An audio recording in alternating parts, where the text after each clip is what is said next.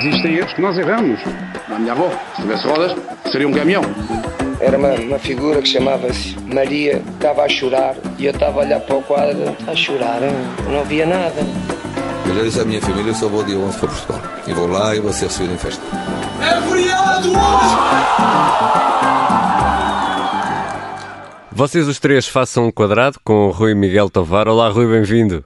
Olá, muito bom dia, tudo bem? Vamos a isto. Vamos recuar hoje 46 anos até 7 de julho de 1974. Guten Tag, meine Damen und Herren. Boa tarde, senhoras e senhores. Bem-vindos à final do Mundial de Futebol de 1974. Auf das Final dieses Fußballfestivals 1974.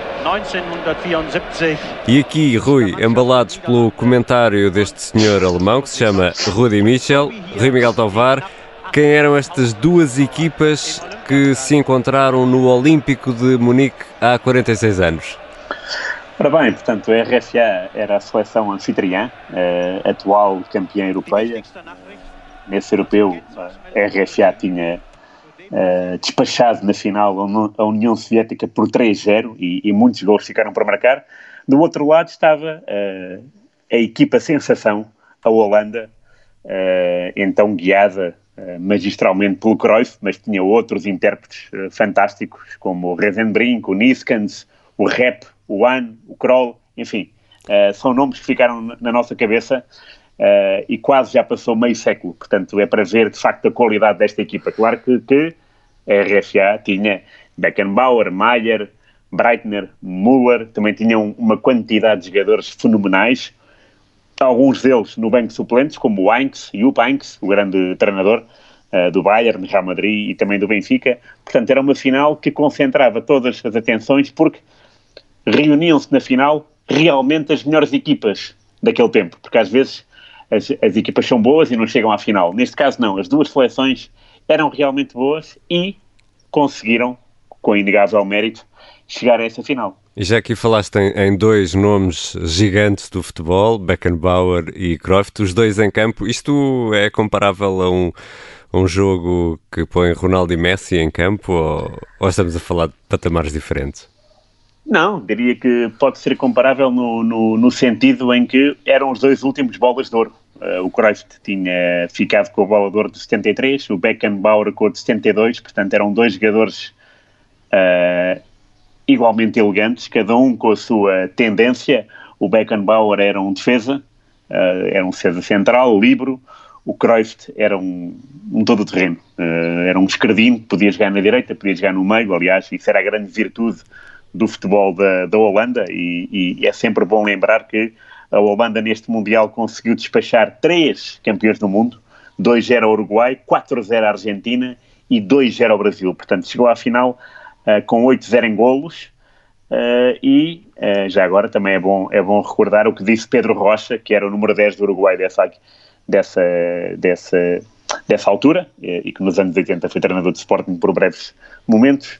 O Pedro Rocha disse só quis chamar a minha mãe por duas vezes.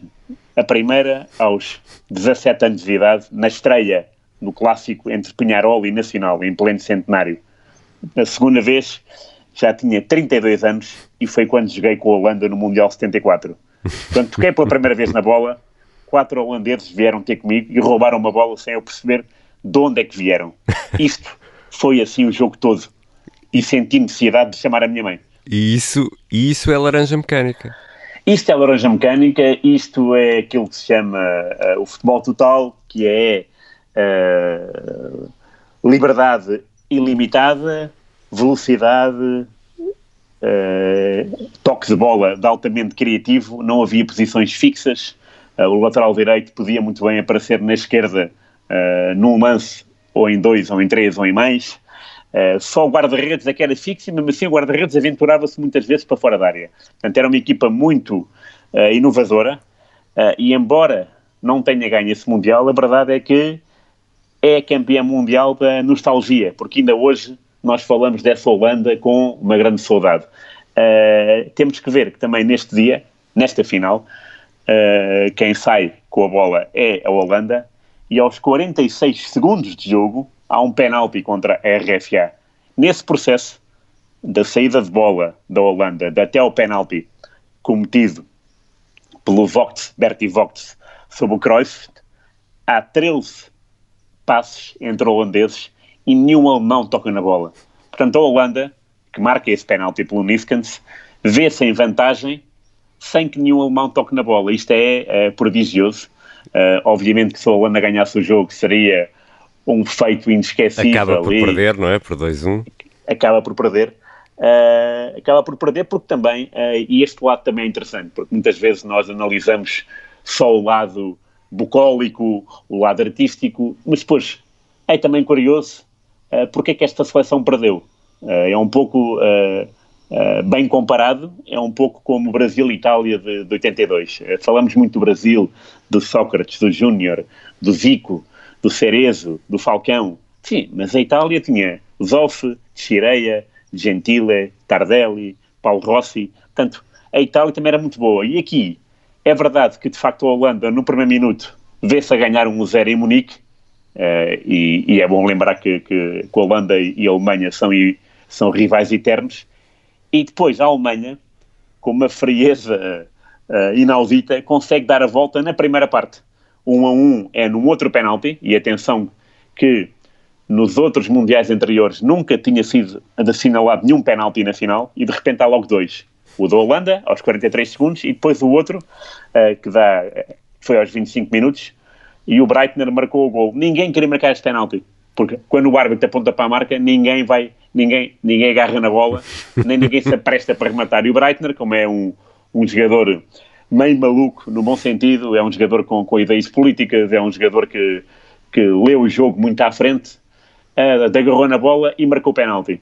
Bola ao meio, o jogo continua, da Holanda ligeiramente por cima, a dar muito mais trabalho ao Maier do que os alemães a darem ao Youngblood, mas depois, muito perto do intervalo, muito perto do intervalo, uma jogada pelo lado direito é finalizada com uma qualidade técnica do Gerd Müller. É um golo fantástico.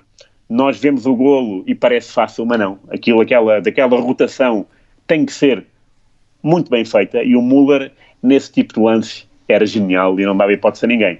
E de facto foi um remate cruzado, 2-1 para a Alemanha. A Holanda bem tentou na segunda parte, pressionou imenso, não conseguiu. Uh, Cruyff ficou com o título de, de, melhor jogador do Mundial, mas os holandeses, que eram tão adeptos do, do futebol coletivo, claro que desprezaram esse título individual. Uh, não tinha cabimento, né? E então o Cruyff foi um pouco amoado para casa, o Cruyff e, e os holandeses, naturalmente, e os alemães foram a primeira seleção a juntar o título de campeão europeu, o tal de 72, com o título de campeão do mundo. E de facto foi uma, foi uma jornada histórica. Rever o jogo uh, não é um grande salto para o passado. Porque e, o jogo e, é jogado com velocidade. E ele está disponível no YouTube, na internet. Está, claro, claro. E, e, de facto é uma lição de futebol das duas equipas. Uh, por muito que nós uh, gostemos mais da Holanda pelas camisolas, pelos seus intérpretes, temos que prestar vassalagem à qualidade XXL desta RFA. Ou seja, o Gary Lineker ainda era um menino aqui, mas uh, no fim lá ganhou, lá ganhou a Alemanha. Vamos uh, reservar a nossa conversa sobre o Cruyff para um, um próximo programa, Ui, uh, porque ele obviamente merece um programa inteiro só, só para ele. Queria-te só pedir aqui um brevíssimo comentário. Falaste nas camisolas, cabelos, patilhas, tudo é extraordinário naquelas duas equipas. Sim, sim, sim, sem dúvida. Que... de facto foram, foram tempos ótimos Uh, e, se formos, e se formos ver o resto do Mundial, os brasileiros, os argentinos, os uruguaios, os suecos, os polacos, havia de facto essa tendência do cabelo comprido, do bigode, uh, e eram, eram grandes tempos. Uh, não me importava nada que, que, que voltassem a ser agora, no, no, na década de 20 do século XXI, e claro, uh, as camisolas. Eu é. compro, ainda hoje compro imensas camisolas retrô por, por isso mesmo. Essas porque me fascinam. É. Rui, muito obrigado. Rui Miguel Tovar, vocês os três façam um quadrado. Até quinta, Rui. A sonorização é do Diogo Casinha. Eu sou o Ricardo Conceição. Um abraço. Existem erros que nós erramos.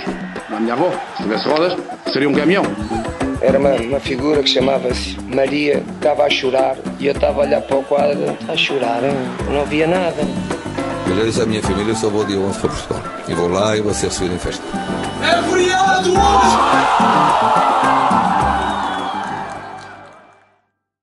Obrigada por ter ouvido este podcast. Se gostou, pode subscrevê-lo, pode partilhá-lo e também pode ouvir a Rádio Observador online em 98.7 em Lisboa e em 98.4 no Porto.